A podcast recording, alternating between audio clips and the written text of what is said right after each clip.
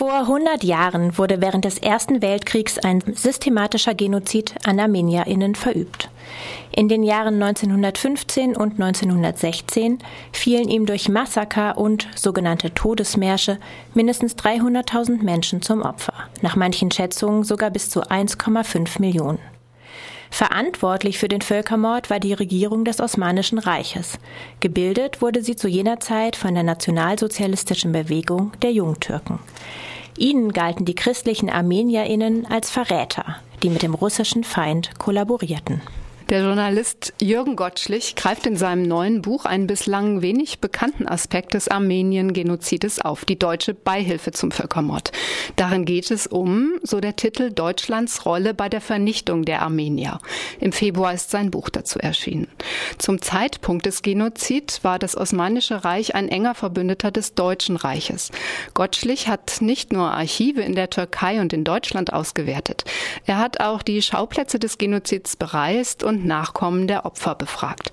Christian Stock sprach mit dem Autor. Können Sie für uns kurz zusammenfassen, was die wesentlichen Gründe sind, warum Sie von einer deutschen Mittäterschaft an diesem Armenien-Genozid ausgehen? Also das hängt einmal damit zusammen, und das kann man auch nachweisen, dass ohne das deutsche Bündnis mit dem damaligen Osmanischen Reich der Völkermord in der Form nicht möglich gewesen wäre. Damit wurden erstmal die Rahmenbedingungen geschaffen. Dann im zweiten Schritt, Deutschland hatte damals eine hochrangige Militärmission in Konstantinopel. Wichtige deutsche Offiziere haben hohe Posten in der Hierarchie der osmanischen Armee besetzt und waren auch beteiligt an der Vorbereitung, Organisation und letztlich auch Durchführung der Deportation. Hauptsächlich erstmal aus dem Osten des Landes entlang der Front nach Russland mit dem Argument, äh, die armenische Zivilbevölkerung sei ein Risiko hinter der Front, weil die Armenier angeblich mit den Russen sympathisieren würden oder aber direkt mit den Russen kollaborieren würden. Dann kommt der dritte Punkt. Also bis dahin kann man noch sagen, gut, es ging um Deportation, das war auch in anderen Kriegsgebieten üblich. Und äh, man kann unterstellen, dass den Deutschen zu dem Zeitpunkt nicht klar war, dass, dass der türkischen Führung nicht nur um Deportation, sondern um Vernichtung der Armenier ging. Das haben sie dann aber relativ schnell realisiert. Spätestens jetzt hätten sie ja dann einschreiten müssen. Das haben sie aber nicht gemacht. Sie haben erstmal stillgehalten.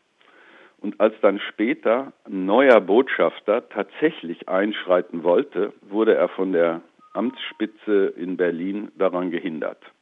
Immer mit dem Argument, das Bündnis mit dem osmanischen Staat ist für die Erreichung unserer Kriegsziele so wichtig, dass uns egal ist, wenn darüber die Armenier zugrunde gehen. Und ich finde, das zusammengenommen rechtfertigt den Begriff Beihilfe, ist mehr, als dass man nur passiv zugeschaut hat. Also es gab nicht nur Mitwisser im Deutschen Reich, sondern auch Mittäter. Also gab es in irgendeiner Form eine aktive Beteiligung, äh, Waffenlieferungen, logistische Unterstützung? Ja, das sowieso. Also ab einem bestimmten Zeitraum innerhalb des Krieges wäre die türkische Armee überhaupt nicht mehr in der Lage gewesen, Krieg zu führen ohne den Nachschub aus Deutschland. Angefangen von Waffen über Munition bis hin zu Kohle, damit überhaupt Energie da ist, um äh, Maschinen am Laufen zu halten, hing alles von der deutschen Unterstützung ab, aber auch ganz konkret bei der Verfolgung der Armenier. Also es hat mindestens von einem hohen Offizier eine direkte Beteiligung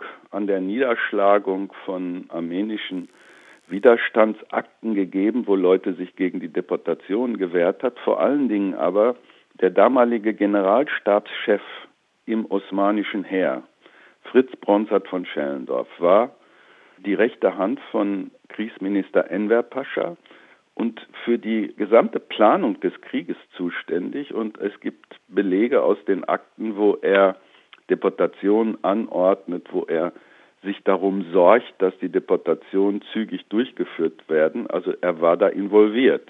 Gab es denn umgekehrt auch politische Strömungen oder auch herausragende Einzelpersonen, die das äh, Genozid an den Armeniern ähm, abgelehnt haben oder die wenigstens ahnten, was da auf die Armenier zukommt? Es gab den Pfarrer Lepsius, der war der große Freund der Armenier, der versucht hat, diesen Völkermord zu verhindern. Der war Vorsitzender der deutsch-armenischen Freundschaftsgesellschaft, leitete äh, also die Waisenhäuser in Südostanatolien, äh, speziell in Urfa. Und Lepsius hat mehrfach versucht, Einfluss zu nehmen, ist aber daran gehindert worden, letztlich auch daran gehindert worden, in Deutschland überhaupt darüber zu berichten. Also das äh, wurde von der Kriegszensur verhindert. Er hat dann selber also eigentlich ein Buch über die Situation gemacht, äh, hat die an sämtliche Abgeordnete des Reichstages verschickt, an die Minister natürlich, an äh, hohe kirchliche Stellen. Das wurde auch verboten. Er musste daraufhin, ist dann nach Holland ausgewichen. Während des Krieges hatten die keine Chance, äh, Einfluss zu nehmen. Also es gab zwischen kirchlichen Kreisen, die wenigstens humanitäre Mittel in die syrische Wüste bringen wollten, dahin, wo man die Armenier, die die Todesmärsche überlebt hatten, dann hingebracht hat, und dem Auswärtigen Amt gab es dann zum Schluss so eine Art Agreement, dass man gesagt hat, okay, wenn ihr in euren Publikationen nichts darüber schreibt, wenn ihr überhaupt euch stillhaltet, gewähren wir euch die Möglichkeit über äh, Drittländer, also beispielsweise über die Schweiz, Hilfsmittel nach Mesopotamien zu bringen.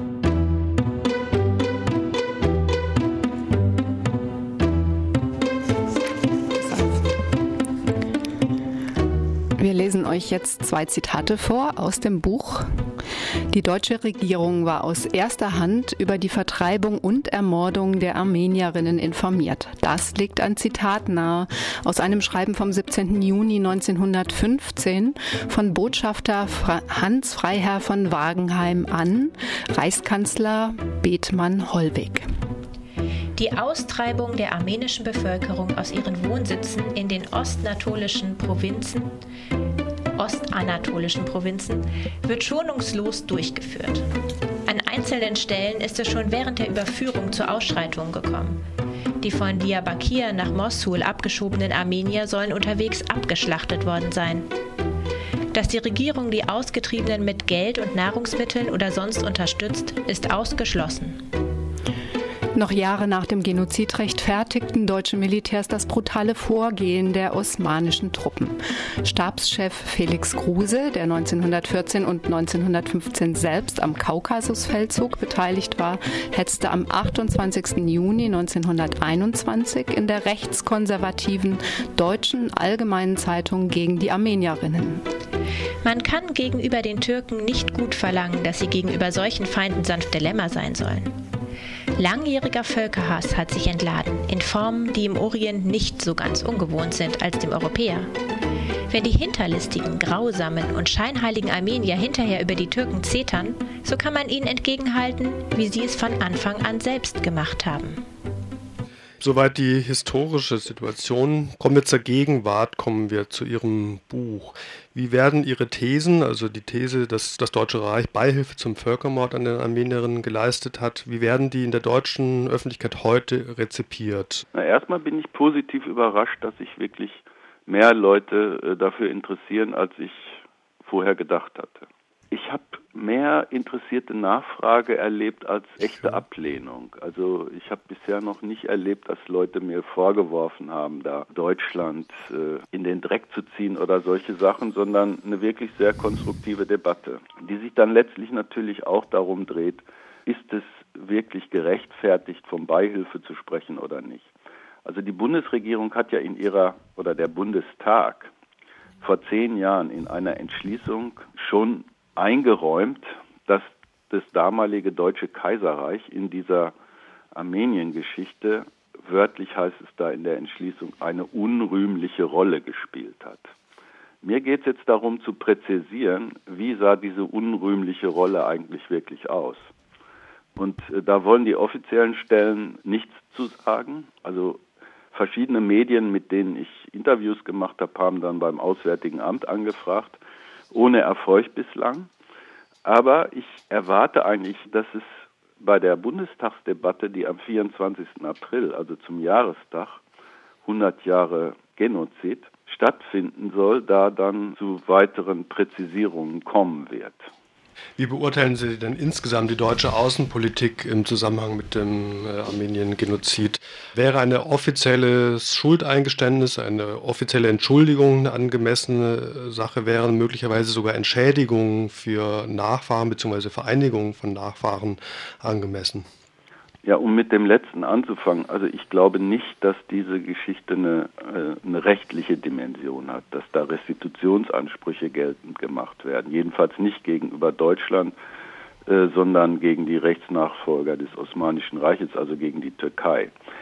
Für Deutschland ist es aus meiner Sicht eine moralische Frage, sich dazu offensiv zu bekennen, zu sagen, ja, es hat ein Völkermord stattgefunden und ja, wir waren mehr oder weniger daran beteiligt.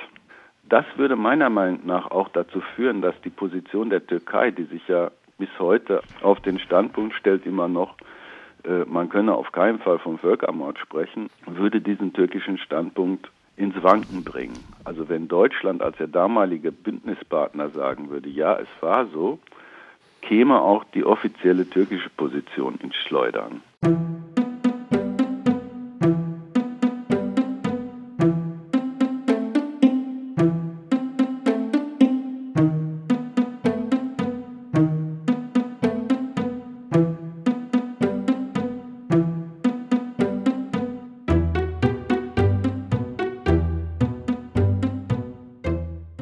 Sie sind ja Korrespondent für verschiedene deutsche Medien in Istanbul. Sie kennen seit 15 Jahren die politischen Verhältnisse in der Türkei sehr gut und aus erster Hand.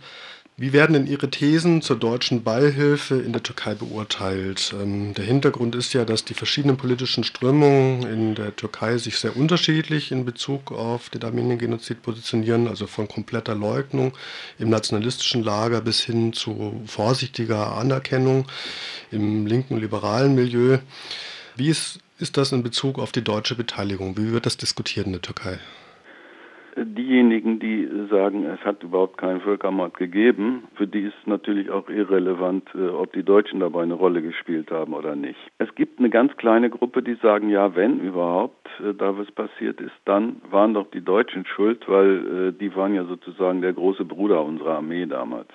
Aber in der überwiegenden Debatte spielt es bisher noch kaum eine Rolle. Also es geht eigentlich erstmal darum, herauszufinden in der innenpolitischen Diskussionen in der Türkei herauszufinden, was ist damals passiert wirklich. Also man hat einen ganz großen Nachholbedarf noch äh, über Aufklärung, über die damalige Zeit, über die Situation, das ist eigentlich das, was jetzt äh, geleistet wird. Planen Sie Ihr Buch ins Türkische übersetzen zu lassen oder selber zu übersetzen? Das wäre ja auch sicherlich ein wichtiger Beitrag, ähm, um die Debatte in der Türkei zu beleben oder zu unterfüttern mit Material. Klar, ich hoffe, dass wir jetzt einen Verlag äh, in Istanbul finden, der das publizieren wird.